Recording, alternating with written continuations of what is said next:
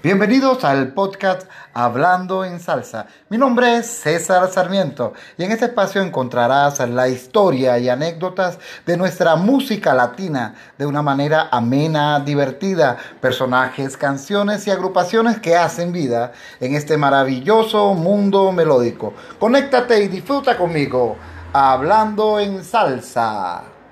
Ok, bienvenidos a nuestra tertulia de hoy en el podcast Hablando en Salsa, que nos acompaña su amigo César Sarmiento y vamos a tratar de hablar en los próximos minutos sobre ese tema tan apasionante que es la salsa.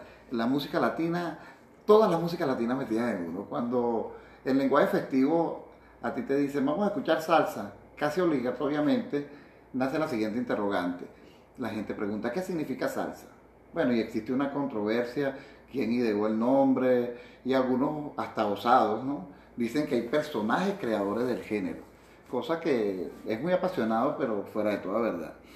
Para llegar a entender el significado de nuestra predilecta expresión musical, hay que hacer un viaje más o menos imaginario por la segunda mitad del siglo XX, entendiendo como esa época el auge de los géneros musicales diverso, porque se escuchaba mambo, guaracha, son, montuno, guaguancó, bugalú, bomba y plena, guajira, yambú y otro poco de, mm, ¿cómo, diríamos en este caso?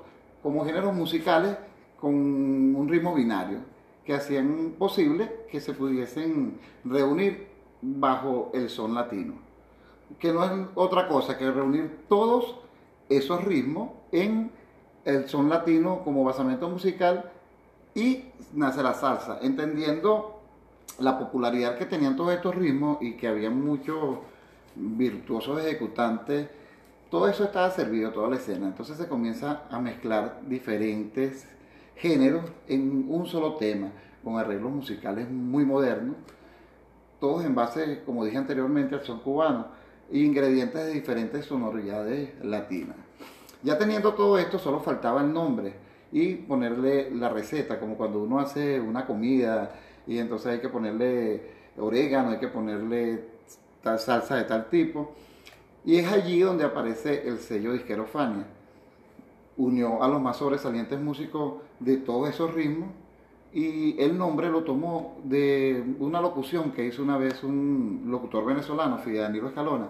Tenía un programa que se llamaba La Hora de la Salsa y tocaba música latina. En, la música latina se oía mucho en su programa y una vez le preguntó en una entrevista con Ricky Ray y, Bobby Cruz, le preguntó, ¿qué tipo de música hacen ustedes? Y ellos le dijeron, bueno, nosotros hacemos así como, como porque es música clásica con bugalú y toda esta cuestión. Y él le respondió, entonces lo que ustedes hacen es salsa como el programa, ¿no?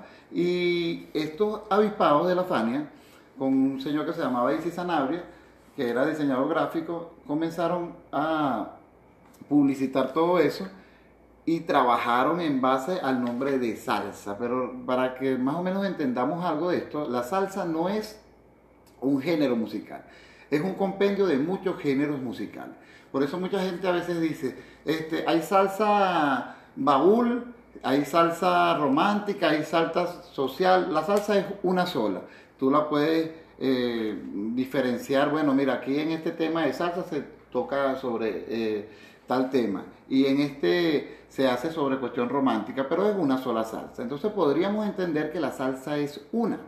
Y en base a eso nosotros creamos este podcast para resaltar toda la salsa, o no todas las tipos de salsa, toda la salsa, pero entendiendo que la salsa es una sola nosotros estamos hablando en salsa y los acompaña su amigo César Sarmiento. Nos vemos en el próximo capítulo.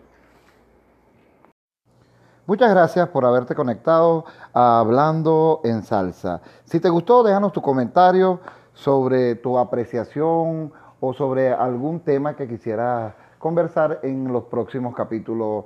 Se despide de ustedes, César Sarmiento, hablando en salsa. Chao, chao.